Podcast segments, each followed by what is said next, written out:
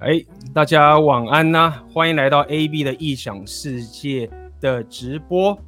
那么今天各位，我终于把这个 Ryan 给请过来了。那么这是我跟 Ryan 第一次直播，今天我们会聊很多跟这个商人属性、跟赚钱、跟投资相关的东西。那呃，主要这次的直播算是 Q&A。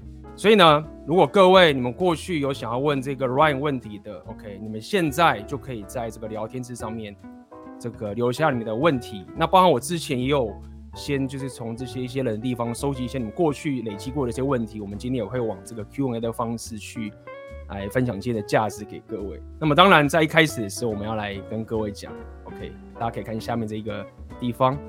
那我跟 Ryan 的这个我们的付费线上讲座，今天就是最后一天的早鸟优惠。然后我们聊的主题叫做是这个当代男人如何投资自己。那么在这个简报里面，我和 Ryan，尤其是 Ryan 在花了非常非常多的时间去把这个简报里面很多内容的价值，有一些讯息跟这些数据分享给大家。所以如果你对于要提升商人属性，尤其是如果你想要了解我跟 Ryan，OK，有些人。可能在场很多人都知道 Ryan 是谁了，但是我还是要一开始要先介绍一下 Ryan 是在我早期，各位知道说我早期在金融业，从科技业到金融业，当时面试我的直属长官，OK，然后启发我这个投资啊，还有很多商人属性，包括未来创业的一些思维，就是 Ryan 了。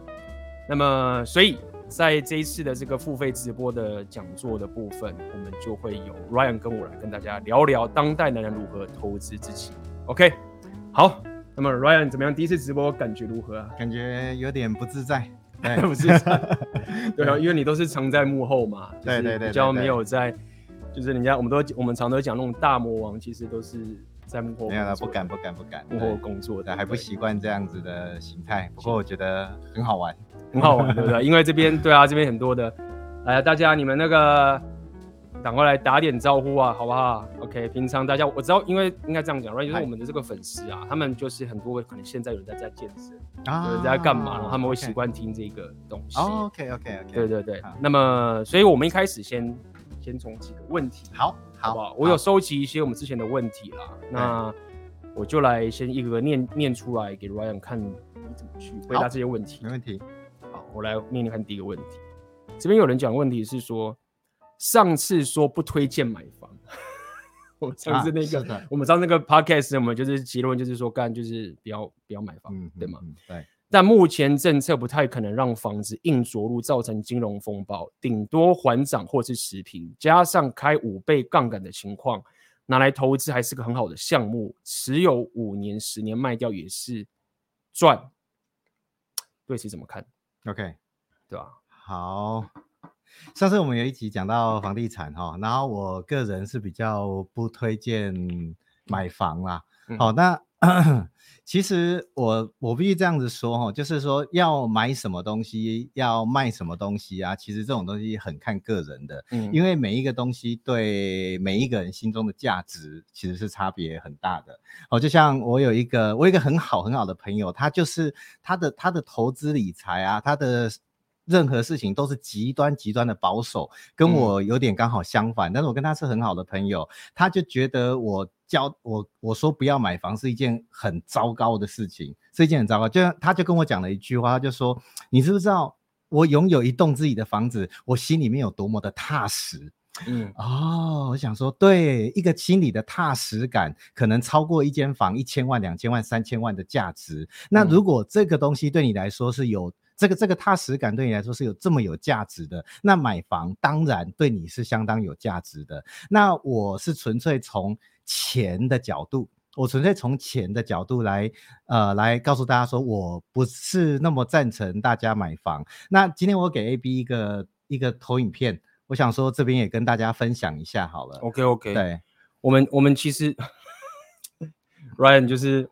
没有，就我只是问你一个问题，嗯、结果 Ryan 马上就伸出了个数据给各位。对对对，因为我想说，上次我们在讲投资买房的时候啊，就有一个很大的问题，就是都在讲理论，我、嗯、都在讲呃，因为所以，因为所以，这个东西其实我后来想一想啊，应该用一个很简单，就是不要讲什么杠杆，不要讲什么东西，我们就来看，我们就来看。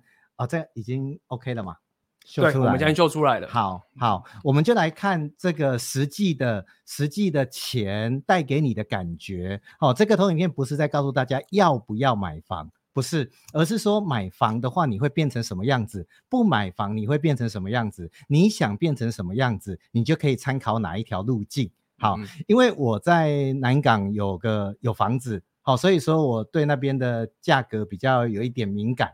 哦，比较有点敏感，所以呃，我呃，我用那边来举个例，大家可以看到这个这一份这一份投影片哦，嗯、就是如果我假设我假设我有一千万，我假设我有一千万，好，然后我想要在南港，好、哦，呃，住一间屋龄七年，屋龄七年还蛮新的，蛮新的一个社区。哦，然后大概四十平，四十平差不多就是呃这个呃小两口啦，或者说一家四口啦，一家三口这样来住很舒服的一个房子，好、哦、的一个社区房，就是有警卫，有人收垃圾，有有有帮你收包裹、包收物流的这样一个房子。这个在台湾现算是相当的普通，而且这个在我特别觉得南港是一个很好的例子是，是它不是大安信义最贵的地方。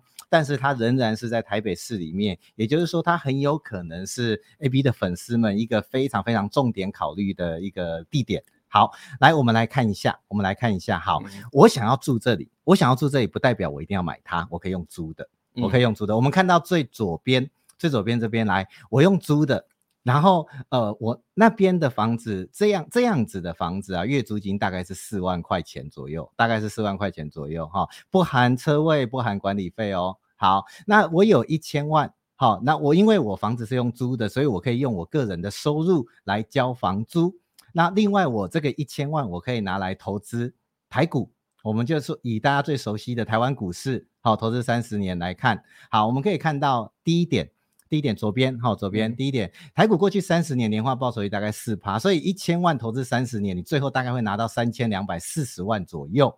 好，嗯、那你这间房子我租了三十年，一一个月四万的话，大概我的成本是一千四百四十万。也就是说，三年之后，假设我把我的投资呃变现回来的话，我住了三十年这样子的房子，好，那我手上还会有现金一千八百万，这是第一种情境。好，这是第一种情境。我们来看第二种情境。第二种情境是来。呃，大家最喜欢的买房子，好，那我们买的这个房子，那我的这个一千万肯定要拿来交头期款啊，这没得选择的嘛。对，好，那我我就用现在，因为我有上网大概查一下，目前的浮动利率低的话，大概是一点八趴，或许有更低啦，但是我相信符合条件的人不多，大概就是两趴啊，大概就是两趴左右，对对对，大概就这样。然后我们目前台湾贷款，我看最高好像只到三十年嘛，好，所以说以大家越月负担最轻的情况，应该就是这样子的例子了。好，然后那边一私家登录来说，一坪七十五万，四十坪大概是三千万。那我用一千万来付头期款的话，也就是我要贷款两千万。这个是相当合理的哦，嗯、哦，跟银行贷款，银行通常也会接受的。嗯、那前提是你的利率可以到一点八趴了，我们假设可以嘛，哈、嗯。用本息平均摊还的方式的话，你的房贷三十年来大概要月缴七万多块钱，也就是说三十年完你大概会缴两千五百九十万左右。嗯、你会缴了这么多钱，那我们假设你的这个这个薪水也是负担得起这七万多块的房租的啊，不是这个房贷的。好，那三十年之后你会有什么？你会有一间三十七年的房子，嗯，好，我们刚刚说了嘛，这一栋房子现在是七年，三十年以后它是一个屋龄三十七年的，我称它老房子应该不为过啦。好，好，我们来看最右边，最右边是另外一个更极端的，就是它跟最左边一模一样，只是如果我把这一千万拿来投资美股的话，因为美股过去三十年的年化报酬率是八趴，大家知道年化报酬率八趴，三十年你的一千万会变一亿，会变一亿。好、哦，这个是一千万变一亿，对，嗯、这个是数学，哦、年化数学，对对对，这个是应该是不会错的数字。好，那一样，如果我来来租这间房子的话，我的租金四万，大概会消耗掉一千四百四十万，所以三十年之后，我大概会有现金八千多万，我大概会有现金八千多万。嗯、右边就是我在十几年前呃得出来的结论，这个是我想要的人生。这个是我想要的人生，所以我选择了走右边的这一条路。我选择了走右边，嗯、但是我知道大部分的人，我相信他会选中间这条路。为什么？因为三十七年的老房子对他心里的踏实感是无价的，可能这个价值可能甚至超过我右边的现金八千多万的价值。那这样子的话，我没意见。好，我没意见。好，那呃，所以我用这张图表是要主要是要告诉他，告诉大家说，我认为不该买房，前提是什么？你有一笔钱，你有一笔钱，这一笔钱你如果拿来做其他的动作，而且投资美股就是什么？买美股 ETF，这个对大家来说是相当相当简单入手的一个动作，放三十年不要动。对大家来说，你只要忍得住就好了。我中间不做任何操作哦，我不做任何选股，我不做任何的进出哦，不做任何的买卖哦，够简单的吧？好，然后我们以过去的经验来推算未来。好，这个东西我相信很多人可能就有意见了，很多人可能就有意见了啊。例如说，嗯，啊，你月租金四万一定不会变吗？你过去三十年八趴，未来三十年就一定八趴吗？好，那我也想同样的问题一样可以。反过来，我现在一点八趴的浮动利率，三十年间有没有可能变八点八趴？嗯，有没有可能变十点八趴？那你缴的钱是远远超过两千五百九十万哦。所以这个中间有很多的变数，中间有很多的变数。所以我举这个例子，不是说这是一个这是一个非常非常扎实，呃，很久不变的一个定律，而是我只是想告诉大家说，买房跟不买房，你手上的钱。未来会长什么样子？大家可以简单的用这张图表来判断，那你就可以知道，嗯、你就可以知道你，呃，你现在应该要怎么怎么来运用你的钱了啊。嗯哼，所以我这个我觉得这个数字准备了给大家，佛心来着。这边有人讲啊，这边讲说，呃，通膨那期有人用这个这个。用这个简报分析会进出来跟你讲一下，我们的这个付费线上直播有很多很有很多那个、啊、有很多这些东线图啦。OK，就是我觉得我们这个要至少要区分一下，就是免费的直播那跟这个付费的有差别，好不好？啊，这边有一个人，我稍微插话一下，我们今天主要是聊商人属性的东西，那有人会有一些我们原本的这些事情啊，不在我们今天讨论在里面，但是我只讲一句话，就是。这种事情，老粉、铁粉都知道这个在干嘛，所以呃，没有必要现在在现在这个时候讲这种事情，好不好？我们今天是好不容易请了 Ryan 来，我们讲这个东西，好不好？来跟大家讲一下。好，OK，那我们就 先把这个规则讲清楚了。如果再来乱的话，我就把你 ban 掉了。我了解，我刚一开始没有讲清楚这个规则，好吧好？我们今天专门在聊投资创业的东西，好不好？好，那么下一个问题，来继续下一个问题，好不好？是。是二，来来来，投资这件事情本身是有在创造价值吗？还是只是在掠夺其他投资能力较差的人的资产？OK，哦，这个问题其实问得非常非常好，我们这张投影片应该不需要了。OK，哦，对，好，这个问题其实问得非常好哈。为什么？为什么我会觉得它非常好？是因为呃，这个问题在我二十年前的时候，我也这样子问自己过。哦，就是说我如果要做，我我那个时候甚至问题不是投资，而是因为我是学金融的，所以我甚至在觉得说，金融对这个世界真的有价值吗？其实啊，这个问题的答案是非常非常正面的。好，做投资其实是对这个世界非常非常有价值的。我曾经我在我在当兵的时候，二十年前我在当兵的时候啊，我在退伍的时候曾经想要续签下去。曾经有一股冲动想要去签下去，为什么？不是因为我觉得当兵多好，多有发展啊，我多喜欢啊，不是，嗯、是因为我觉得我出劳力的工作，感觉比我出脑力的工作来的更有价值。你知道，年轻的时候总是有一些比较比较天马行空、比较荒唐的思想。那其实跟这个问题一样，那个也是我当时想了很久。哦，好，我们我们这样子说，我们这样子说，如果这个世界上没有钱的话，就不会有我们现在的所谓的科技。的发展，我们现在在讨论，现在全球讨论最凶残的是什么？是气候变迁。嗯，好，气候变迁，还有那在科技上最凶残的是什么？是 AI。这些话题的背后都是什么？都是满满的华尔街的资金。没有这些资金的话，我们不要讨论气候变迁；没有这些资金的话，我们不要讨论这个 AI。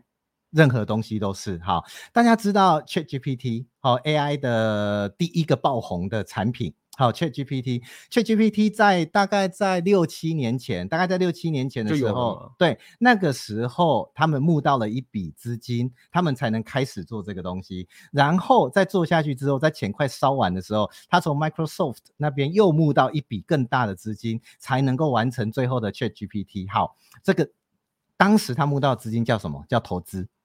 Microsoft 投 ChatGPT 叫什么？叫投资。你现在买台股、买台、买美股、买任何一只股票，或是做任何的动作，都叫做投资。如果这世界上没有投资这个钱的轮转的话，这世界上的科技的进展可能会比现在慢一百倍。这个世界上的任何东西都可能会比现在慢非常非常的多。好，大家可能没有办法理解这个概念，但是呃。呃，在一九三三年的时候啊，一九三三年，美国有一个金融的法案叫做 Frank 哦，这个法案通过之后，他把投资银行跟商业银行切开，没关系，这边的重点呃不在这些地方哦。我们很想听，我都已经听傻了哦。对，就是说他不允许，我们都知道银行是最有钱的一个个体，嗯嗯、他不允许银行的钱拿来做什么投资，他不允许银行的钱拿来做投资，一直到什么时候解封？我不确定确切的时间，不过差不多在一九九零年代，在一九九零年代解封，解封之后，大家都看到了带来什么？带来科技泡沫，带来网络的发展，带来到现在为止一切的一切。大家都知道，这二十年的发展非常非常的快，这个跟什么？这个跟大量的资金投入有绝对脱不了关系的原因。好，嗯、所以啊，呃，你千万不要觉得投资，或是甚至我们说夸张一点，投机。哦，你有什么的罪恶感？你有觉得这对这个世界没有帮助？我只是社会的蠹虫哦，我只是在骗别人的钱而已。错，完全的错误，嗯、完全的错误。没有大家，呃，你拿你拿一万块，我拿五千块出来投资的话，这个世界的经济是不会轮转的，嗯、这个世界的科技是不会进步的，对这个世界是不会往前走的。所以大家大家千万要放心，做这件事情才是对社会真正有帮助的事情。而且先。讲先不要讲最基本的是，我们如果我们是股票投资的话，这是一个所谓的，与其说双赢，不不如说是一加一大于二的一种情形。投资的概念其实是这个样子的。那么就我所知啦，就算你是投机的话，投机的另外一边他们是有人要避险嘛，合理吗？就是你想要投机，想要赚更多钱，就表示有人想要付出这个钱去避这个险。那么对于有避险需求的人来讲的话，也是一种帮助。嗯所以应该这么讲，就是说，当然，如果走到最极端的话，你你可以是一个零和游戏，没有错。对，说 Ryan，你其实很不喜欢那个 Bitcoin 嘛，你很不喜欢那个就是 cryptocurrency 嘛，就是你是非常反对的嘛。那基本上我也没有碰 cryptocurrency 这种东西，但是我们有。我们有一个共同的朋友，就是我不知道他现在，对对对，我觉得他应该他没有在玩，他他没有在玩吗？没有在玩的，对对，他那时候是大推嘛，我们还有隐很多隐藏高手，是的，是的，对。那么所以呃，简单来说是包含我我我之前有听到一个概念，就是所谓的流动性嘛，就是说啊非常好，流动性也是一个很重要的东西。比如说，你看你现在想要卖掉你的股票，你要卖到这个东西，那如果有市场有一个人他愿意接手你这个东西，它本身就是一个价值了，对不对？如果说现在就是啊，大家都大家都。不投资，大家都不交易。那我现在手上有个房子，我怎么想要卖掉？就大家都不做，你就你就完啦。所以不要单纯只是想说，哎，赚钱赔钱这件事情，不然流动性这件事情都是为这个社会经济带来一个效益的这个没错这个好处。没错，没错，没错，好不好？对，所以呃，绝对是好的，绝对是好的，绝对是好的。好，来第三个问题，呃，请问之前提过房子的租金小于房贷时，别买房。但如果人在西欧，房子的租金等于房贷，是否买房？就是欧洲那房子真的蛮便宜的。我我必须老实讲，我先 我先讲说我这个人观感好了，因为当然我们我们都土长土生土长的这个台湾人嘛。对。那 Ryan 其实你过去曾经有去呃英国留学过，所以 Ryan 其实很早期就已经有一些国际观了。那以我本身来讲的话，因为大家都一直在那边吵他们还放房子好贵哦，好像很贵，所以我已经习惯台湾的房子就这么贵了。但是我那时候去乌克兰的时候，然后我记得那时候我就去一个他们算是二线，呃，不能呃，不能讲二线，是主要城市一个小时以外的车程的地方的一个地方。我想说那还是很近，对，一个房子就是有一个蛮大的，我应该有二十平左右吧，就是一个房间、一个厨房、卫一个卫浴这样子。然后问他多少钱，他就跟我说两万美金。还有英文讲嘛，两万。OK，说两万是什么东西？两万，我说二十万吧，二十万嘛，都那两万，我们算两万，真的是怎么可能？两万块你够？你是给我玩具房吗？对，对，这是两万。对，我当时想说，对，可以买。我人生，我人生第一次，我我人生第一次听到有人讲出一个房子的价格，然后我觉得，哎。好像可以买哎、欸，就是说大家都不是都这样讲吗？就是结婚然后房子买不起，那么哀哀叫嘛。对，假设现在有个在台北是一个小时车程的地方，然后房子只要两万块，对，那这个很简单，这个感觉就像是学贷啊，对，算是学贷的可能两倍左右吧，就可以买起的房子。对，那我那时候觉得，哎、欸，好像可以买。对，所以这我个人经验。对，那 Ryan 你怎么看？好，呃，我我们还是要把它切开，就是你今天买房是要自己住，还是要投资？好，这个是完全两个不同概念的东西哦。好，呃，如果你是要自己住的话，我还是回到刚刚那个投影片的概念，就是呃，你自己判断这间房子对你的对你的价值到底有多高。好，那个那个是一回事。那如果他呃拥有一间房子对你的价值很高的话，那你你可以无限上纲这个心理价值，那你自然就会。呃，拿它胜过于各式各样的投资，那个是一回事哈。如果你今天是要买房，是要拿来做投资的话，那最终最终还是要去算投资报酬率。好，最终还是要去算你投资报酬率的话，以买房来说的话，你可以说现在我买啊囤囤囤囤那个五年十年之后卖掉，我会有一个这个叫什么？这就像你买你买台积电两百块买台积电六百块卖掉，这个叫什么？这叫资本利得。好，这叫资本利得，这是一种报酬率。但是我们更看的报酬率是什么？我们更看，像以买股票来说的话，是股利，股利的报酬率。我们更看买房子是什么？租金报酬率。既然你买房是要拿来赚钱的，我相信你会有非常非常大的可能把它出租，而不是让它空在那里，纯粹等个五年十年，等它房价上涨。好，一般人通常不会这样做。那租金报酬率的话，我觉得大家还是可以回归一个。呃，思考点就是我刚刚有刚刚有举那个例子嘛，美股过去的年化报酬率大概是八趴，好，所以如果你的租金报酬率可以超过八趴的话，那买房或许是一个正确的选择哦。好，但是这个时候有人会说放入杠杆，因为你买房通常不会全款买嘛，通常会贷款买，那贷款买的话，你的报酬率非常非常容易超过八趴，非常容易超过八趴，但是。哦，你千万不要忘了，你是贷款，你是负债买这个东西。大家可能都知道，投资学的第一堂课教大家是什么？千万不要借钱来投资。我到这里还是、嗯、还是完完全全的、嗯、呃跟大家讲这句话。如果你买房是为了投资，那我还是回到这句话，不要借钱来投资。而如果你买房是一定要贷房贷的，这就叫借钱。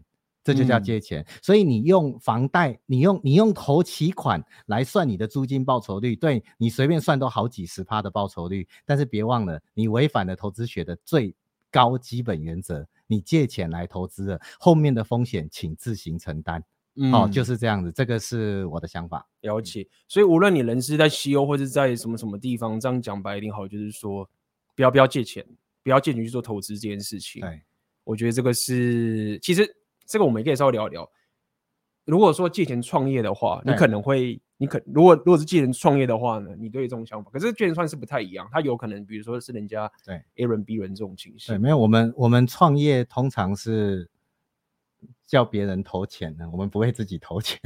哦，所以这不叫做这不这个这个不叫做借钱的，啊，这不叫借钱，这个叫投资，这个叫做 投资，这个叫投资，这叫投资。大家如果有大家如果有学过会计的话。啊，可能不多人有学过。大家知道会计里面有一个叫资产负债表嘛？嗯、资产负债表的右边啊，一边叫做负债，一边叫做权益。哦，负债的地方就是什么？就是大家的贷款。那权益的地方就是什么？就是你的投资，就是你的资本。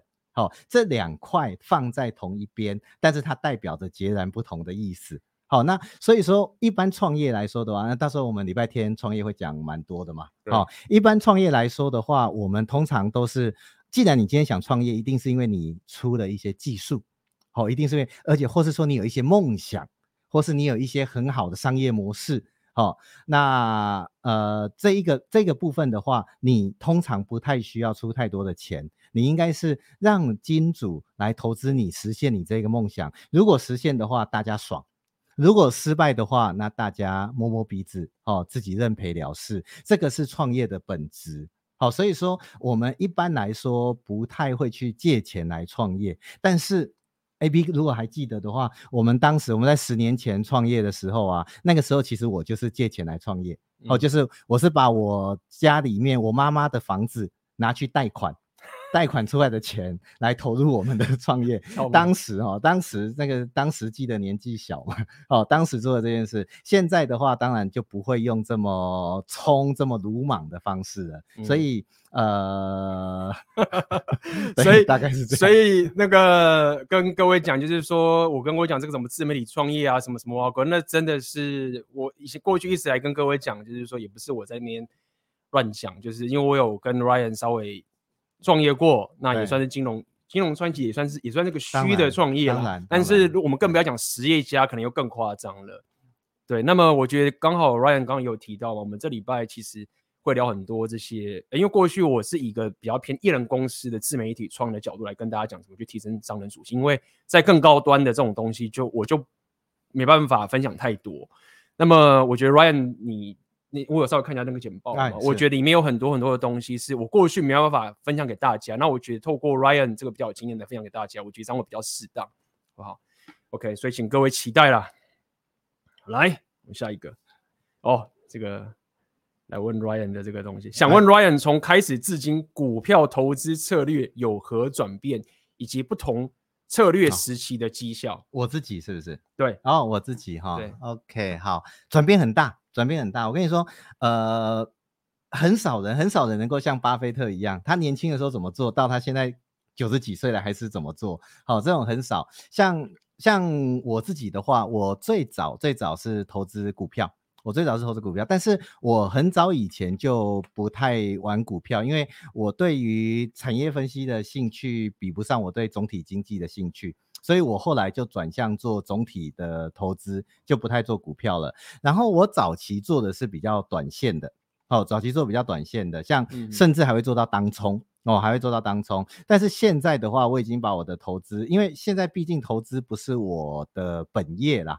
好、哦，不是不是，我我我我的公司不是在做投资的，投资只是我个人的资产规划而已。好、哦，所以我没有那么多的时间能够每天盯盘，每天做短线，所以我现在的投资也把它拉到很长线了。那呃，就像礼拜天的简报，我也会讲到投资这一块哈、哦，就是这一块大家一定要一定要记得，一定要记得，就是呃，我我发现很多投资不顺的人，很多投资不顺的人是没有办法把期间。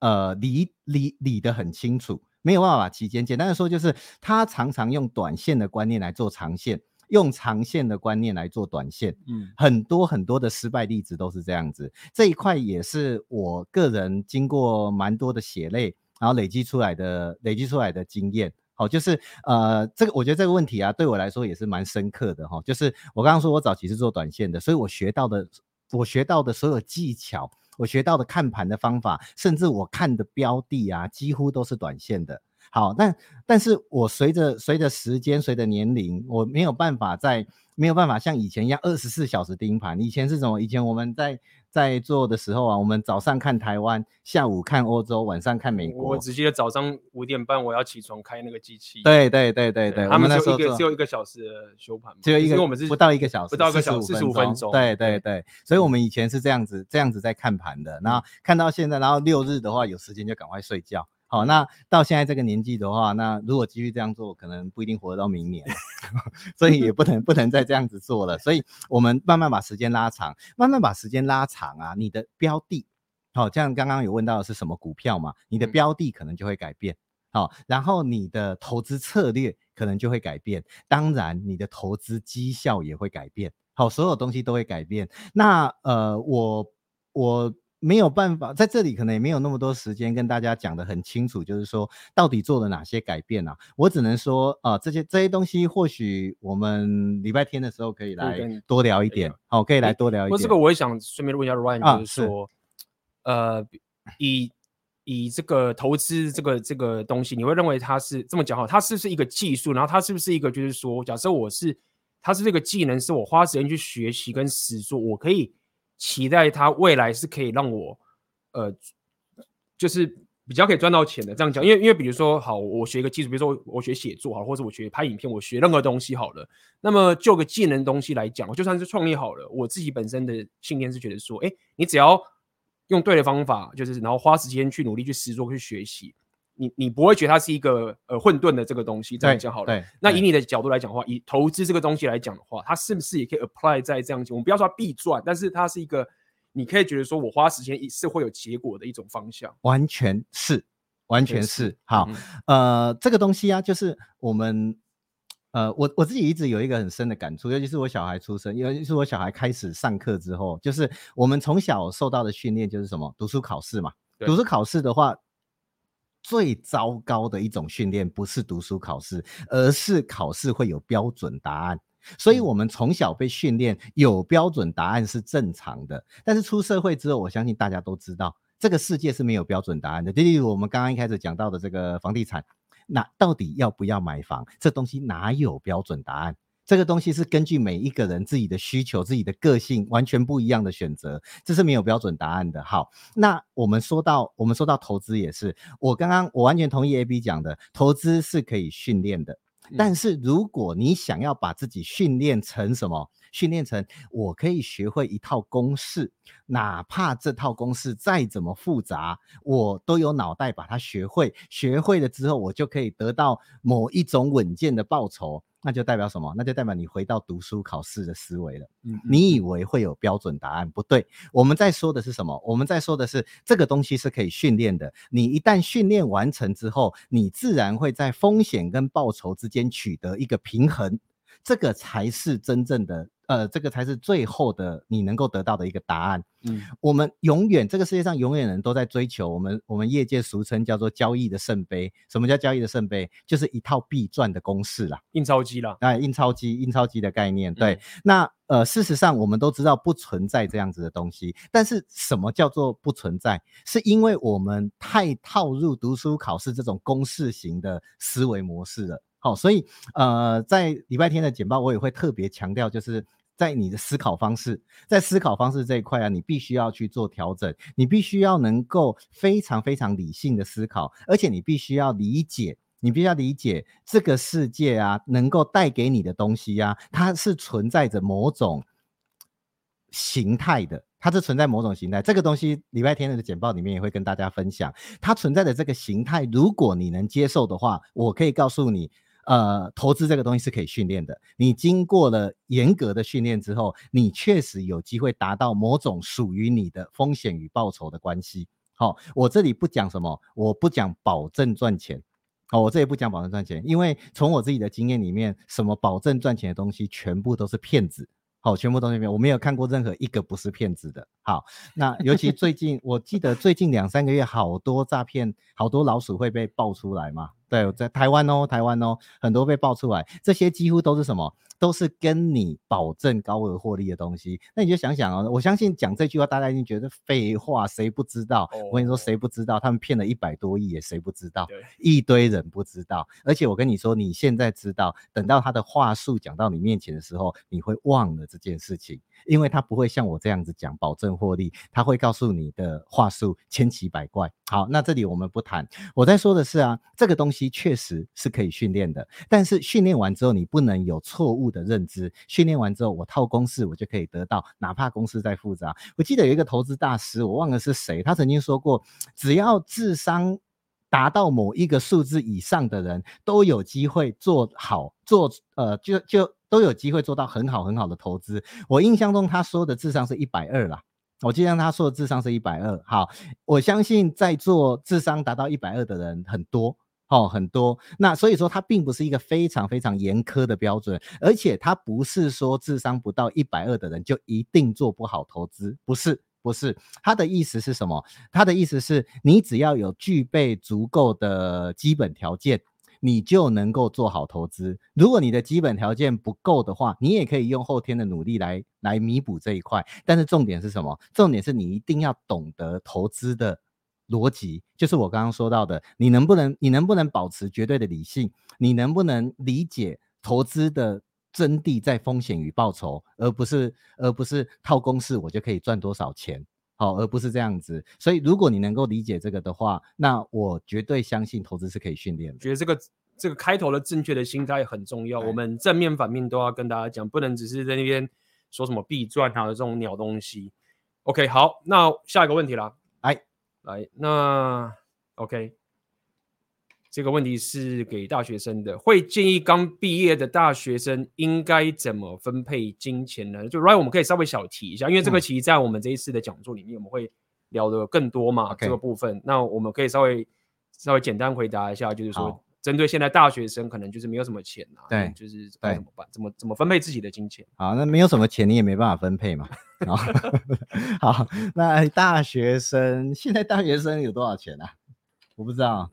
我可能可能还可以打工吧，还可以打工。现在台湾对台湾的时薪是多少？一呃一百。哎，我我们前一阵子才请了一个工读生，哎，他时薪是多少？时薪多少？啊，一七六是不是？台湾六七薪直接查。对，现在多少？啊，时薪一七六，一七六，一七六，对对对，一六八到一七六，所以一七六。那我们可以说，其实我觉得现在一个大学生啊，然后我认为一个月赚个两万块其实是可以。是有办法，是有办法，是有是有办法，我觉得可以的。好，你如果认真的话，是可以赚到两万块。那我们我们就以两万块为例好了啦。哦，就假设假设你在扣除掉你自己的生活之外，你一个月还能够留个一两万块。哦，这样子的话，那你说在大学的时候要怎么样来分分配金钱？他们他们可能我猜他们可能会觉得说，因为我像我这边很倡导大家去健身，是是，我叫他去健身，我们是那。那有些人可能是倡导说，可能会买一些课程，对，就是说我拼命去学习这些技能。有些人可能是觉得说我钱是拿来投资，买基金、定期定额或者什么什么之类的。对，那么 Ryan 会往哪个方向去走？好，我呃，如果如果我再回答，哈，不要不要不要，人家最喜欢讲的是什么？如果我的小孩今年十八岁上了大学，好，然后他一个月会有一两万块的零花，零花啊，零花，他的可支配所得啦，对，啊，呃，我会建议他。把所有的钱全部拿去学习，我会建议他健身也是一种学习哦。健身也是，就像我跟 AB 常在聊，就是我小孩现在国小嘛，嗯，对他，我教他，我基本上不太教他念书的，他所有时间全部拿去运动，好，全部拿去运动，对，真的是出生现在好的。家庭就是赢在起跑点上，不一定对啊，搞不好最后就一塌糊涂。没有没有这个力量 力量属性，我我们这个频道叫这个叫做力量属性哦，力量属性，你就是好好的练运动。OK，然后然后你你还特别有提到嘛，就是说要要他去参加一些团体的运动啊，团体的运动，对对，就是互相对可以了解这种提升你的社交属性。对对，好，那呃，如果如果你有钱的话，我会建议，我真的会全心的建议，你应该把你所有的钱拿去提升自己。哦，就是能够学越多东西，而学的这些东西，第一个，你在大学，你肯定不太知道你未来想要做什么，你对未来或许会有一些憧憬，但是你现在的这些憧憬啊，跟一个国小学生说他以后想当太空人，他以后想当总统的差距，其实可能没有很大，哦，差距可能没有很大，对，好，那这些憧憬啊，呃。虽虽然这些憧憬不一定切实际，但是你可以根据你需要的这些憧憬来选择你想要去学习什么东西。好，你想要去学习什么东西？我举一个例好了，我大学的时候，呃，原则上我大学的时候打工就是做家教，好，就做家教。那因为家教的时薪高嘛，好，家教的时薪高，所以我那时候觉得这个是投资报酬率最高的，而且某种程度也不难找，好，不难找。那那那个时候我我几乎一毛钱都没有存下来。我所有的钱几乎拿去学了一大堆鬼东西，我还去学过德文，我还去学过德文。鬼东西。对啊，对对对，说到了痛点了，没有痛点了。但是你知道为什么？不错。对，为什么？为什么我去学德文？纯粹是因为二零零二年的时候，那个呃日韩世界杯足球赛。日韩世界杯足球赛那个时候德国很夯，踢到冠军战嘛，输给巴西。所以那个时候哇，一头热血，我就下去学德文，我下去学德文哈。我 然后现在现在我会不会德文？不会。好，我我现在连德文，我现在只记得记得早安，好像叫 Good morning 啊，好，谢谢，Danke，Danke 啊，那就只有这些东西，我根本不会讲德文。但是我后不后悔当时的投入？我完全不后悔，我完全不后悔，因为我学了德文之后，我知道一件事情。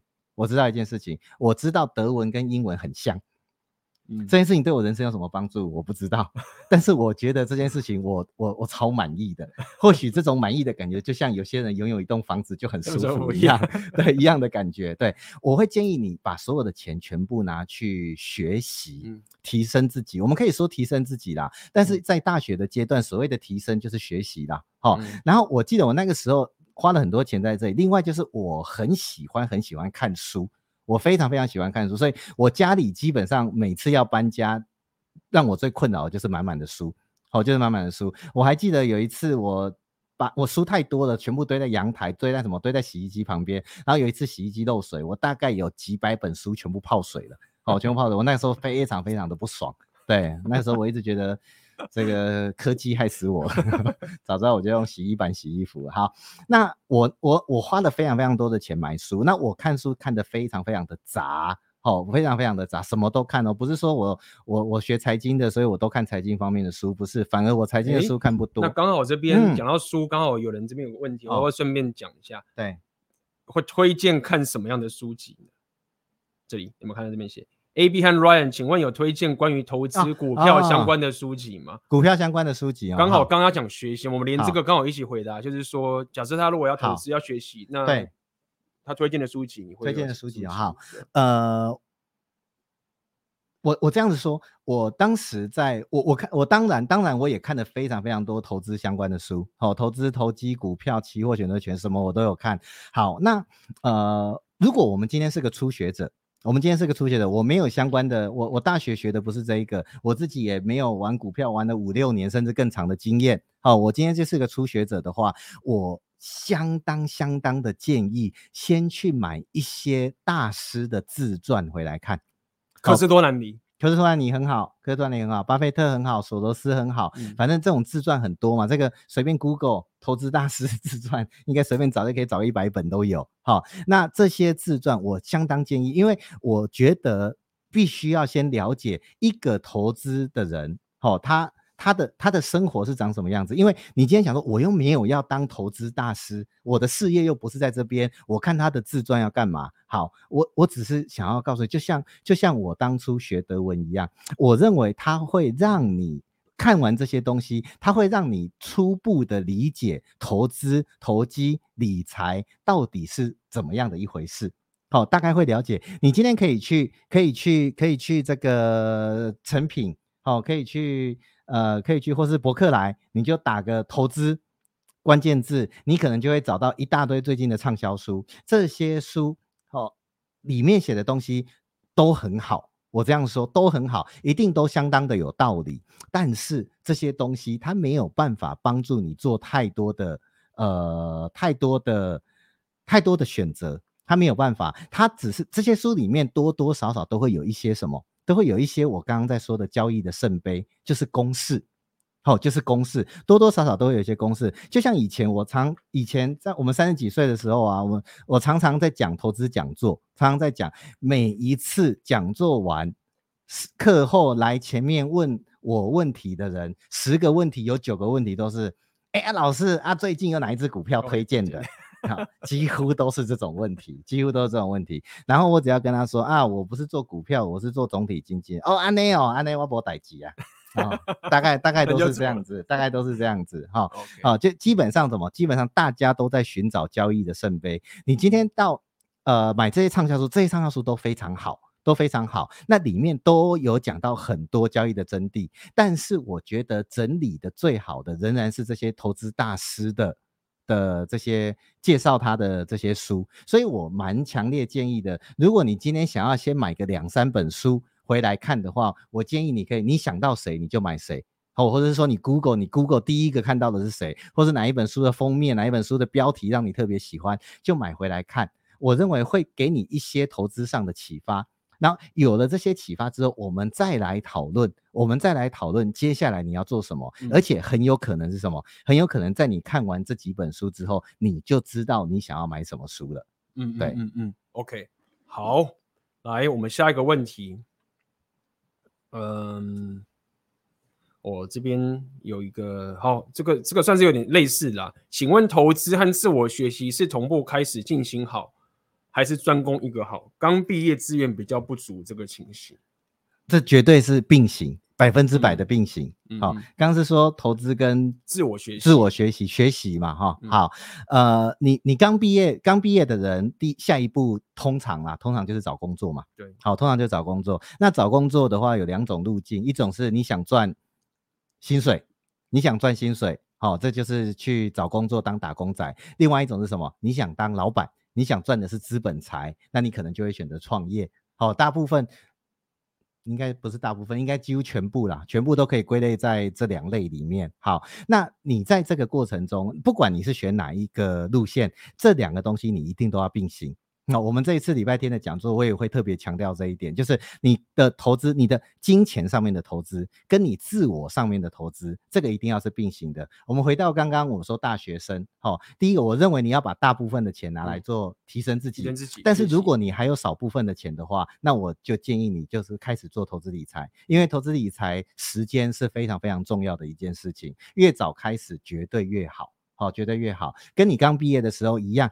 刚毕业，你通常薪水会比我们刚刚假设的一两万还要再多一些。好，通常还会再多一些。那多的这一些的话，投资自己跟投资理财、投资理财这两块，我认为它绝对是并行的。因为任何的投资，不管你投资自己还是投资金钱，任何的投资都需要什么？都需要时间跟复利效果。时间跟复利效果都。都都在隐含着一件事情，越早开始越好，越早开始越好。嗯、像我自己，我到我到这个年纪，呃，如果你要问我说我最后悔的是什么，我最后悔的就是我没有在国中、高中就开始做这些事情。对，不是不是说我国中、高中就应该理解这些东西，而是说如果那个时候我傻傻的开始的话，我现在的资产可能又比我现在多了好几倍，很有可能只是多个五六年的时间，可能就多了好几倍。有可能会是这样，嗯、所以时间跟复利的效果是很可怕的，绝对要赶快开始。复利，呃，自我学习、投资都是要尽都是尽早进行，都是 OK 对。好，对，好，这边有人继续问这个，我觉得这个问题也蛮蛮不错的。想请问，之前 Ryan 不推荐买房买房，不过我有几个比较信任的 YouTuber 说还是能买房，甚至是用来出租。想了解，当我信任的人给出的资讯是相似的时候，我该怎么判断哪个适合我？我知道，或许某些前提下，其实双方都是有道理的，但我该如何思考？我觉得他问题不错，是说他问说我该如何思考？对对，非常好，非常好。那我也非常感谢这位粉丝把我当成你可信任的人，哇，这非常非常的感动。好，那呃，还是还是一样，还是一样哈，就是呃，刚刚这个问题里面有提到哈，就是说呃，有些人建议要买房，有些人不建议买房，有些人买房是要自住，有些人买房是要投资。好，还是回到一样的话，就是买房不买房，其实没有一定的。我个人，我在讲的是我个人。好，我在讲的是我个人，我自己，我自己，我刚刚说到我在南港有房子嘛，好，但是我并没有住在那里，好，我并没有住在那里。然后，如果大家有去看我这个房地产那一篇的话，哦，我会说我建议的是什么？我建议的是不要贷款买房。我建议的是不要贷款买房，而我自己也是朝这方面来来做的。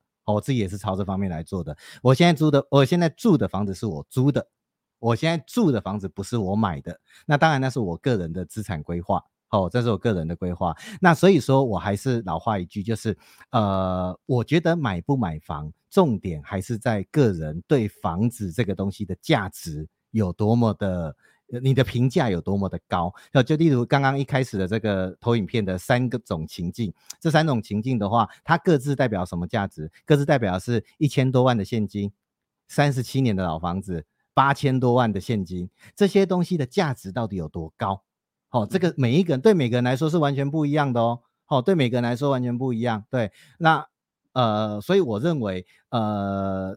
身为你信任的人，我非常非常的希望你能够得到呃很好的思考方式，而不是跟而不是根据任何人说的话，你就应该照着他做，因为你有你的人生，他有他的人生，每个人有自己的人生，所以你最后做出来的选择一定是根据你自己要的。那如果你的房子是拿来投资的话，你如果房子拿来投资的话，那一样就是回到我刚刚说的，我认为一个很好的参考点，而也是我个人长期以来。的一个定锚点就是美股的长期的投年化报酬率是八趴，这个是我个人对自己投资的一个很好的一个我自己在用的一个定锚的地方。所以，如果你的租金报酬率不到这个数字的话，我会建议你为什么不投资美股就好了呢？它又比较方便，你买房还要什么？还要照顾它。你你买股票，你不用 照顾它，因为那一间公司会有很多经理人来照顾它。对，买房你还要照顾它，你可能还要担心火灾，你可能还要担心有人跳楼哦之类的东西。哦，你不你不要不要担心这些东西，这些东西可能会造成你生活上的负担的话，那买房对你来说不见得是最好的投资。但是如果你今天买的房子的的租金报酬率是明显高过八趴的，Why not？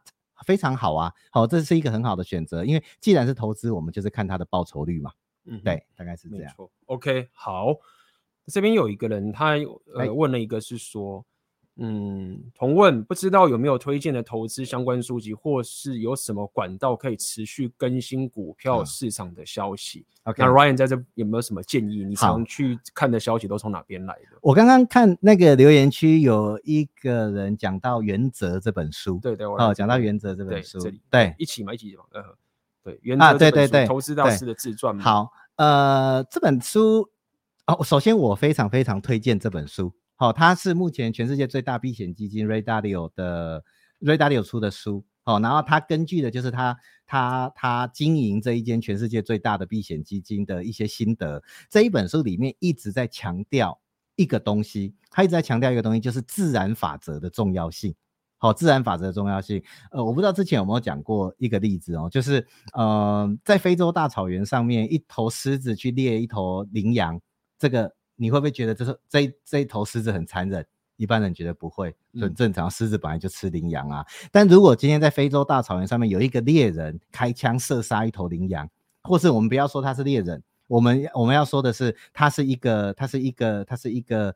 当地的当地的小孩，对，他就拿一把弓箭射杀一头羚羊，然后只是拿来玩而已。那你会不会觉得他很残忍？你可能会觉得他很残忍。或许是什么？或许这个人是，甚至他可能是个游客。哦，你可能会觉得他很残忍。为什么会有这种？会为什么会有这种休闲娱乐？哦，可能会有这，这个就是什么？这就是他在讲到的。前者是自然法则，所以我们认为它很正常；后者不是自然法则，所以我们觉得它不太正常。好，这一切的东西都会推导到一个很重要的点，就是礼拜天我会不断的强调的，就是什么叫做理性思维。好，什么叫理性思维？原则这本书啊，它里面讲到了很多很多东西，都是都是建构于他呃这么多年得到的经验下来的理性思维的一个方式。这本书并不是这么容易念。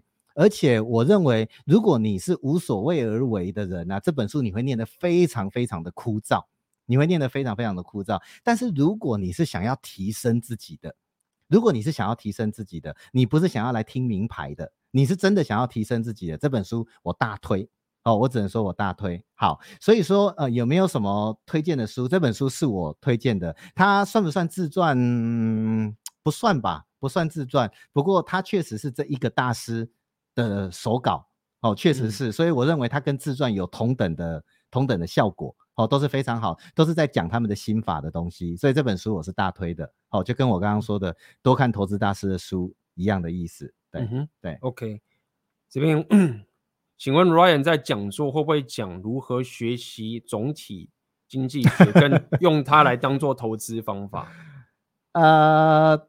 这个是一个非常非常大的题目，好、这个是一个非常非常大的题目，光这个题目我就不知道可以讲几个小时的，好、这个是一个非常大的题目，呃，原则上我们不会在讲座里面提到太多这方面的东西，好、因为这个东西对很多人来说可能相当的枯燥啦，好、对很多人来说相当的枯燥，有些人很喜欢音乐，但是有些人觉得音乐很无聊。好、这个东西就有点像这样子，所以我们可能不会在里面讲到特别多。但是如果说，呃，总体经济也是你的兴趣，你也想在这方面提升自己、投资自己，那我是非常非常愿意分享我个人的一些心得的。哎，嗯哼，OK，好，来这边，好了。这个我觉得 OK 了。哎，请问 Ryan，刚刚聊到你年轻投资呃投资德文的心得，现在主要客户又是日本人，从台大财经到伦敦读书，想请问你学习外语的心得与技巧？OK，好，呃，这这是一个非常好的问题，而且这问题超打脸的，因为我我语言我我是一个相当没有语言天分的人，我是一个相当没有语言天分的人，对对，所以我学我我当时去英，我当时去英国念书只有一个目的，就是因为我的英文很烂，然后我想要借着出国念书让自己的英文变好，而且我英文 Ryan 也算是英启发我英文的一位，你记得当时我们真的，真的我们当时在创业的时候啊，然后你都一直在看的经济学人啊。啊啊，对，对，然后我印象很深刻，就是你看经济学都看得很顺。经济学人大家可以去看一下，应该很多都知道。我觉得它算是一个一个英文一个坎的一个标的啦。不要讲说它最厉害，但是它还算是个坎。然后当时我就问你说啊，英文怎怎么样加强？经济学人都看不懂，就是说疯狂看，大量量一直往后看，不要停。哎呦，我不记得我十几年前有讲过这个，但是我必须说，我到现在还是给一样的答案，就是因为我不是语言天才。所以我觉得我学语言的方式是值得大家参考的。好、哦，你知道天才，你问大谷翔平怎么投球，手甩出去就一百迈啦。对啊，要怎么投？你问一个天才要怎么学习，这可能会难倒他。好。对，那因为我本身没有语言天分，然后现在我说德文，德文学一学，我大学也学过日文，然后但是我现在一句话都不会讲，我现在光光光要跟日本客户打招呼，第一句话我就背到背到背半天背不起来，我还在旁边用英文拼音帮我拼出来，让我每次要去见客户之前拿出来复习一下。我我是一个相当没有语言天分的人，好，那呃，但是学英文，好，英文英文这个东西，呃，已经不再是你有没有天分的问题，因为它。蛮重要的哦，因为它蛮重要。它在你不管是要是要是要是要这个什么呃，不管你求学、你要创业、你要工作、你要投资理财、你要做人生的任何事情，很有可能都脱离不了英文，所以你必须要去学会它。那我认为哦，包括我现在我自己的小孩，我也是相当的要求他们在英文方面的学习。好，但是我自己的心得就是，语言这个东西就是累积。我自己的心得真的是这样，我不认为好，因为我自己语我语言是没有天分的，所以我在年轻的时候也用过很多，也用过很多那当时传说的什么英文速成法啦，什么什么什么三十天学会英文会话啦之类的东西，这些东西我也都看过很多。但是我说真的，这些东西给我的帮助都相当有限，这些东西都有用，都有用，但是它不太会提升你的整体实力。它不太提升你的整体实力。你真正要得到呃提升的话，我认为语言它这个东西是没有捷径的。就像我呃很好玩，我昨天才在跟我儿子讨论一件事情。好，他跟我他也他就跟我提到说学语文这个东西，我就跟他说，你看你从小到大你学中文，你从你从你从你出生到现在你的中文，我就看着你慢慢的一个字一个字会讲的。好，我就说你有你有没有学过文法？没有，没有学过文法。你有没有背过单字？你没有背过单字。你有没有背过片语？台湾叫呃，中文叫成语嘛？有没有背过？有啦，偶尔会背一下啦。但是你平常在讲话的时候，人家讲你听不听得懂？听得懂啊？啊，你自己讲不讲得出来？呃，讲得出来啊。好，最后的结果是什么？就是用时间来砸，因为他二十四小时活在这样子的环境里面。好，所以我不觉得，我不觉得学语文是有捷径的。好，我认为学语文的捷径啊，是给有语文天分的人来做的。像我自己的话没有，所以我会用很多时间找。就像好，我去英国那个时候，我的英文练到很好，因为我在我我二十四小时在那个环境。但是回来之后，我的工作几乎都跟呃英文没有太直接的关系，反而我的工作有很多很多的英文阅读需要做，所以我现在的阅读远远的比我的的听说。好，英文的绘画来的好很多，英文的会话已经退步很多了。但是因为我曾经砸了大量的时间，就例如我在英国的那段时间，曾经砸过，所以我自己知道，我如果要找回绘画的话，那个可能是两三个月的时间。我只要再把自己融入那个环境的话，我可以很快的找回来。所以这个是我对于学语文的的一个建议了。嗯哼，我非常非常认同，嗯、非常非常认同。哦，这边有人直接这样问了。对大陆投资前景怎么看啊？经常问这么大灾问的问题，啊、对对对对对，好，那简单讲一下好了啦，简单讲一下哦，这这是一个非常非常非常大的问题哦，这是一个非常非常大的问题啊！如果你在说的是长期投资大陆股市，好，如果你在说的是这件事情的话，呃，好，还是要回到刚刚我说的，什么叫做长期？好，我自己认为，我自己认为所谓的长期，你基本要抓二三十年，基本要抓二三十年以上。好，但是为什么以上我不说五六十年？因为人的寿命没那么长，大家会在这边听讲座，基本上应该都已经二三十岁了。好，五六十年之后，你已经八九十岁了。那个时候你应该不在乎你的投资绩效了，你在乎的是你明天还会不会活着。对，好，所以我们二三十年会比较比较合理，比较合理。那为什么不要是五年、十年？因为五年、十年的事情算中期嘛？就就呃，应该这样说，不，它是中，它绝对是中期，中期，它绝对是中期。但是这就像大陆常常讲的一句话嘛，明天跟意外，你不知道哪个会先到嘛。好、就是五年、十年的事情，基本上你能够预测的能力很低。这一个方面的东西，我在礼拜天的讲座也会提到，也会提到这一块。好，如果我们讲的是投资大陆股市二三十年的话，我的想法是可以的，我的想法是可以的。好，我的想法是可以的。为什么？因为我认同，我认同目目前是中美两极的时代。好啊，好，我我在讲的东西不会从。股票上去讲，我讲的基本上都是总体经济的东西，因为这才是我的研究。目前是中美两极的时代，这个时代看样子还会延续好长一段时间。例如我刚刚说的二三十年，有可能都会是这样子的一个制衡的时代。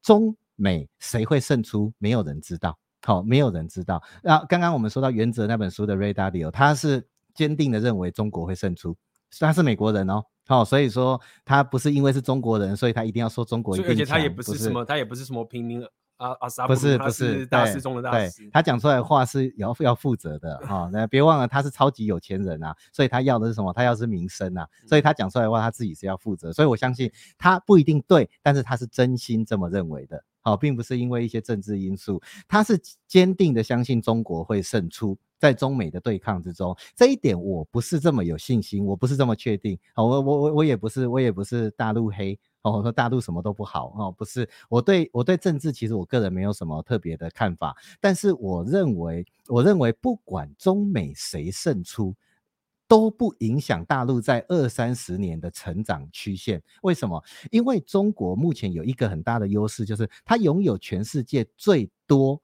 最整齐的。人力素质，中国的这个这个这个大学毕业生数量非常非常的庞大，这个人力素质是非常非常可怕的哦。在过去三十年，中国的改革开放的成长，他们用的是什么？中低阶的劳动力。接下来中国要成长，必须要使用的是中高阶的劳动力。而中国有大量有每年产出非常非常庞大的大学生跟研究生，这一点会为他们做。中高阶的转型奠下非常非常好的基础。目前会有所谓的贸易战，美国会挡他们的东西，就像中国前一阵子宣布什么两个稀土禁止开始控制出口嘛，开始会有这些战。但是相较于二三十年来说，我认为这些战是这些贸易战什么战，甚至甚至两岸开战，好、如果不影响到我们的性命的话，对二三十年来说，它都不是长期的因素。它都不是长期的因素，所以如果你要说到二三十年这种甚至更长的长期的话，我认为投资中国哦，我认为投资中国它绝对是有好处的。好、那我也不会演的是，我确实有一部分的资产是长期要长期在投资中国的。嗯哼，OK，好，来，呃，两位大家好，我是文组毕业的，目前发现投资上的较优工具是均线投资法。想问两位如何依据自身能力定位自己的学习阶梯？我先讲，我先讲我自己学习的的一些想法，因为我也算是蛮到处学的，本身是理工出来的，然后中间又转交易，然后后来又做自媒体，然后现在又学很多内容创作等等这些情形。那呃，我自己的想法其实是，嗯，我会根据，我会很根据我自己人生目标。去逆推，我现在到底要学什么样的技能？因为我自己本身算是一个以比较以个人为出发的这种方式去思考我要学习的东西。那么也呃，这个第一点，第二点是我会特别去学习那些很困呃，就是那种很困难，但是你知道说这个东西学会之后，你就可以有价值碾压的一种优势，这是我我我的偏好。所以呃，比如说我现在学俄文，或者我学什么什么东西，那么。呃，我会特别对于这种东西，因为我觉得我学了一个东西，大家学一下就会的话，那其实这个其实有点浪费我的时间。所以我的建议是，其实你还是必须要先从你自己人生，呃的，与其说人生的目标，不如去你很具象化的定义出我，比如说五年后、十年后，我自己每天早上起床，我的生活，我周遭的伴侣，或者说我的工作，或者说我能住在哪边，这个地方开始去逆推回来，然后你会有一个很大的人生的信念，一路到你学现在学的某一个技能。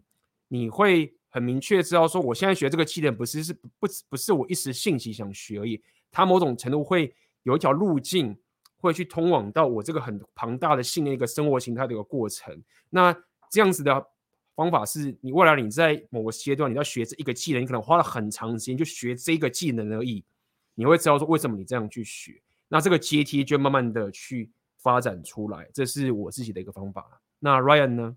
嗯，我我觉得这个问题问得非常的精确哈、哦，就是说有提到说就是呃依据自身能力，哦、来定义自己的学习阶梯，嗯、这个是一个非常非常好的东西，就是你一定要依据自身的状况，所以这就是我刚刚有提到说不要不要不要看别人怎么做，你就你就就去学习他，因为他不是你。哦，你的优势不是他的优势，他的劣势不是你的劣势。哦，所以呃，根据自身能力来定位。但是一呃，如果我们还年轻的话，如果我们还年轻的话，通常我们对自己的自身能力并不是这么的了解。至少我自己啦，我自己在二十几岁的时候，呃，我也不太知道自己的强项是什么，弱项是什么。哦，我自己也不太知道。所以你这个时候要根据你的自身能力来来来决定未来的呃学习的方向的话，其实老实说。不不容易，相当的不容易，连自己是什么都不知道哦。然后刚刚呃，这位这位粉丝有提到说是文组毕业的，我也是文组毕业的。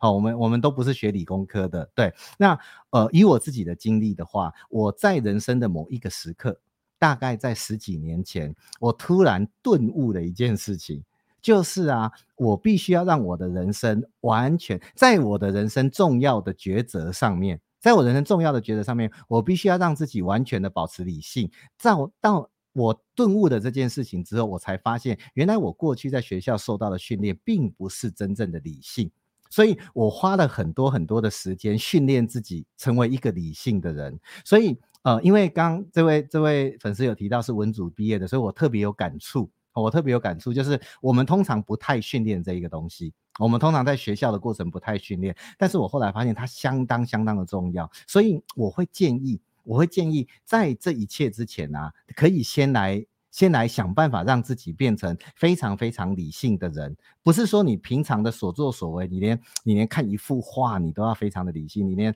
呃你连把你的乐器乐乐器拿起来演奏一首歌都要保持非常理性，不是，是在你重大决策的时候需要你绝对理性的时候，你千万不要到那时候发现，其实我根本不知道什么叫理性，千万不要不知道。关于理性这个东西，在礼拜天的简报也会有非常非常多的探探讨，嗯嗯哼。OK，这边有人问讲座的这个部分，嗯，说，请问讲座除了投资以外，有自媒体或个人创业有关的实际做法跟观念心态上的差异吗？我先讲一下，说这一次的呃讲座里面有关这个创业的部分啊，其实它不单单只是自媒体，当然自媒体创业的部分会由我这边来跟来去讲这个部分。那么其实 Ryan 的本身的创业其实是不只是呃单单只是自媒体这一个 scope 而已。呃，这是我目前看到简报的一个情形。那 Ryan 这边你有没有什么要补充这个问题的？哦，对，那自媒体不是我的专长哦。对，我的专长如果是自媒体，今天我就不会来 AB 这边了，我就自己开的，自己开台，自己开的。对，所以这方面我我个人的分享的话，可能也没有办法帮到帮助到大家啦。但是我会分享很多我自己创业的心得，我会分享很多我自己创业，因为我们创业都不是第一次就成功。好，我们都不是。对，那呃，我创业，我创业，我第一次创业之后，又回去公司上班过一阵子，然后又出来创业，然后又回去公司上班过一阵子，哦，再然后再出来创业，一直到现在。所以我会分享很多我这方面的心路历程。哦，这方面的话是我能够提供给大家的。我我目前看到简报，让我觉得呃一个部分，我觉得大家可以注意的地方点是在于说，因为我自己本身创业是一个非常个人出发，也就是说我并没有像 Ryan 这样子是呃有非常。坚实的这一种呃基础的知识去做创业的东西，那我觉得这个东西各位可以去理解。是我我从这次的这个简报我看过之后，我会发现 Ryan 他的那个创业的这些心法的角度，在自媒体这个部分是什么样的一个情形？比如说，我们当时不是有讨论说创业有三个地方嘛？然后我问你说，哎，那我现在自媒体到底是属于哪一种？然后对。那个我们就不破梗了，当然要卖一下关子。我想说你要讲出来，没有没有，我们就不破梗了。所以呃，简单来说，包含你有讲到很多这些呃公司创立的一些这个情形。嗯、那么我觉得这个东西大家可以期待的点是在于说，我跟 Ryan 的这一次的讲座，变成是我们之间的火花的激荡。我会透过我自媒体创业的这个部分，来去跟 Ryan 他这一套的整个创业的理论去去激荡说，哎，到底呃自媒体创业在这一个架构里面是在哪一个角色的哪一个部分？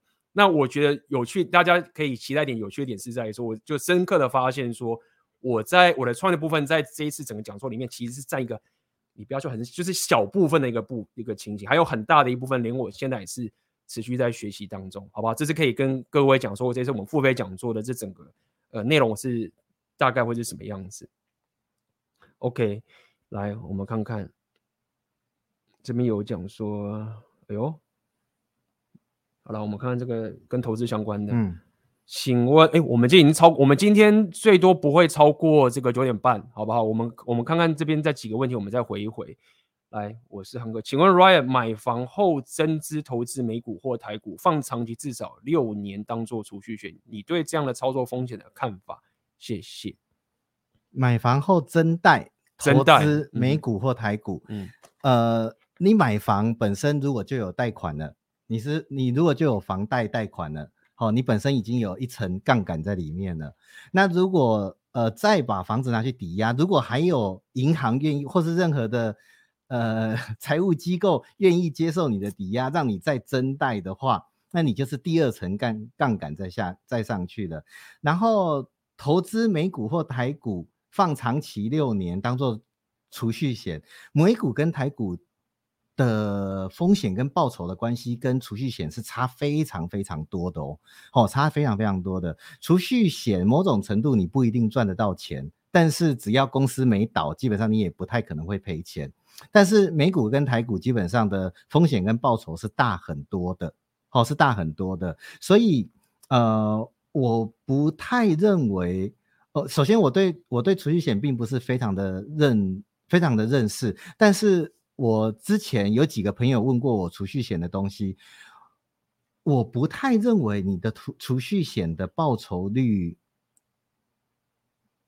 能够 cover 你的贷款的风险呢。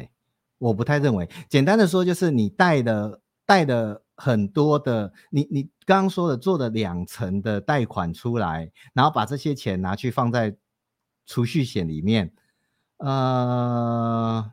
风险可能相对于大，但是效益是很，我认为对对，我认为它的效益并不大，就有点像我在我在礼拜天的简报，我会特别提到一个，就是股票跟债券，股票跟债券是大家在投资上面很大宗的两个选择。好，我会告诉大家这两个中间有什么样的关系。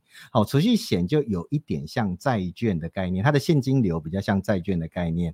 这个东西不是我个人比较有偏好的东西，对，所以呃这样子的话，我会我会我会把它考虑成就是你把借出来的钱拿去买储蓄险，那光是这个中间的利息是不是能够 cover？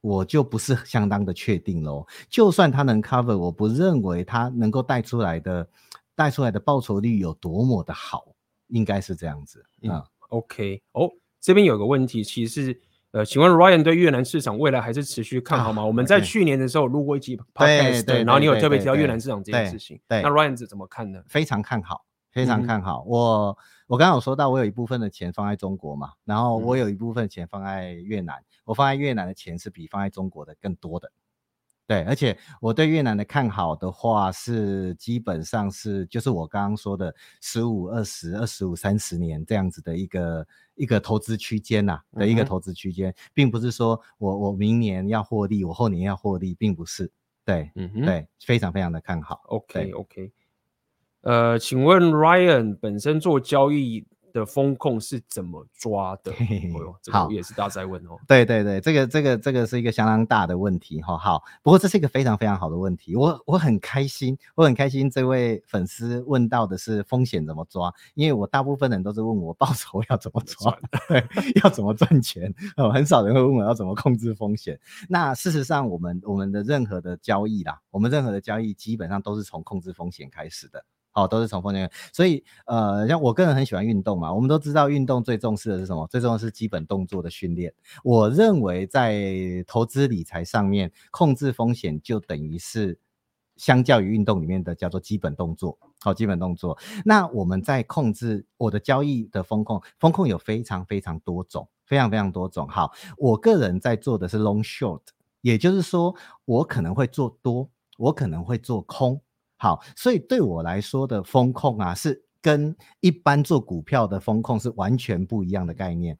嗯、呃，我记得那个巴菲特的那个好朋友蒙格嘛，格对、嗯、我记得蒙格曾经有说过，就是你投资一档股票，如果你没有打算要赔六七十趴的话，那你干脆就不要投资了。哦，这一句话在我听来会觉得非常的可怕。好，在我听来会觉得非常的可怕。我不可能能够忍受我的一个部位赔到六七十趴，我还放着。好，我不可能。但是蒙格说的有没有错？没有错，因为他的投资期限是什么？是超越我们刚刚提到二三十年更长的投资期限。在这么长的投资期限里面，他追求两个东西。第一个是它价值会在够长的时间里面增呃显现，就是我们所谓的资本利得的成长。第二个是什么？它长期股利是相当可以预期的，因为他们投资的都是什么？都是股利相当稳定的公司。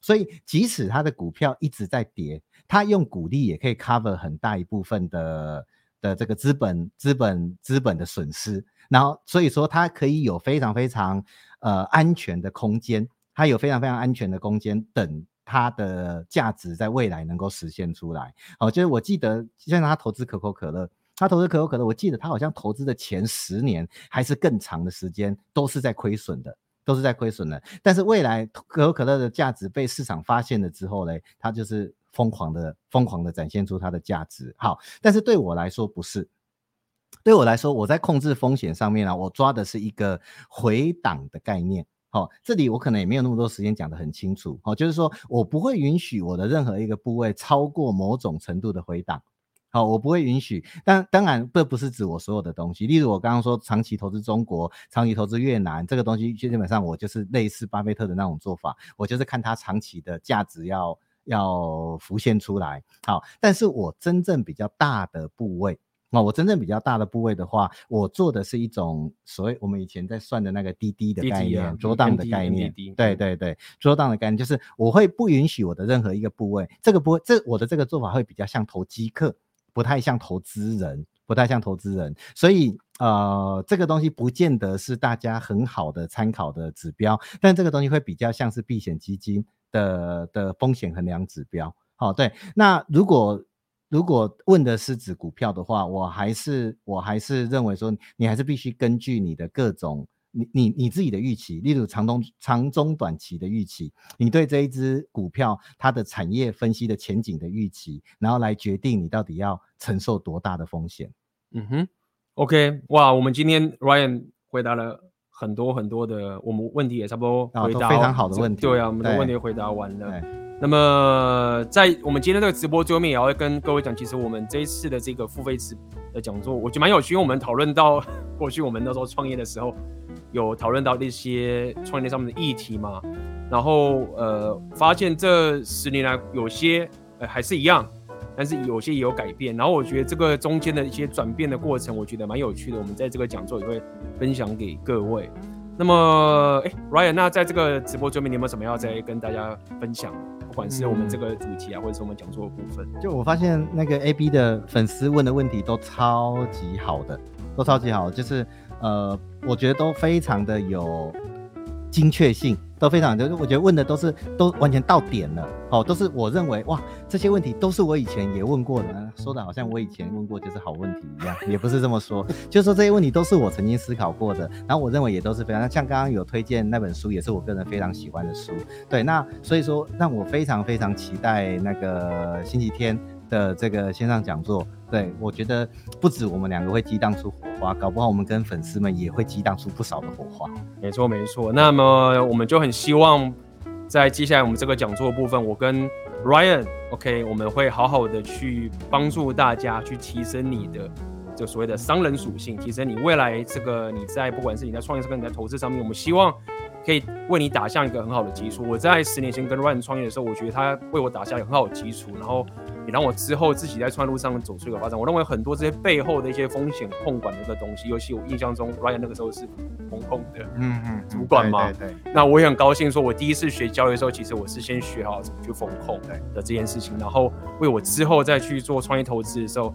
大家有些人可能会觉得说，哎，我这样冒险冒很大，其实没有，我把风险控管的很好。好对。那么在这一次的讲座，我们就会把这个很多很多的这些知识跟经验带给大家。那如果你希望来跟我们一起学习的话，你就点我们下面的链接。那么待会我们再过了深夜十二点之后，我们就特价早鸟优惠就会没有了，哇！然后之后原价的票的话，我们也会到这个礼拜五，我们就停止卖了。OK，那这个就要跟各位报告一下。好，那么我们今天的直播就到这边结束，也很感谢 Ryan 今天就是我们第一次的直播，给大家这么多的价值，好不好？那如果你喜欢这次的影片的话，要给我们支持的话，不要吝惜你的赞，点击下面的赞，这给我们最大的支持，好不好？OK，那么我们就到今天就到这边为止，我们就下次见啦，各位拜拜啦。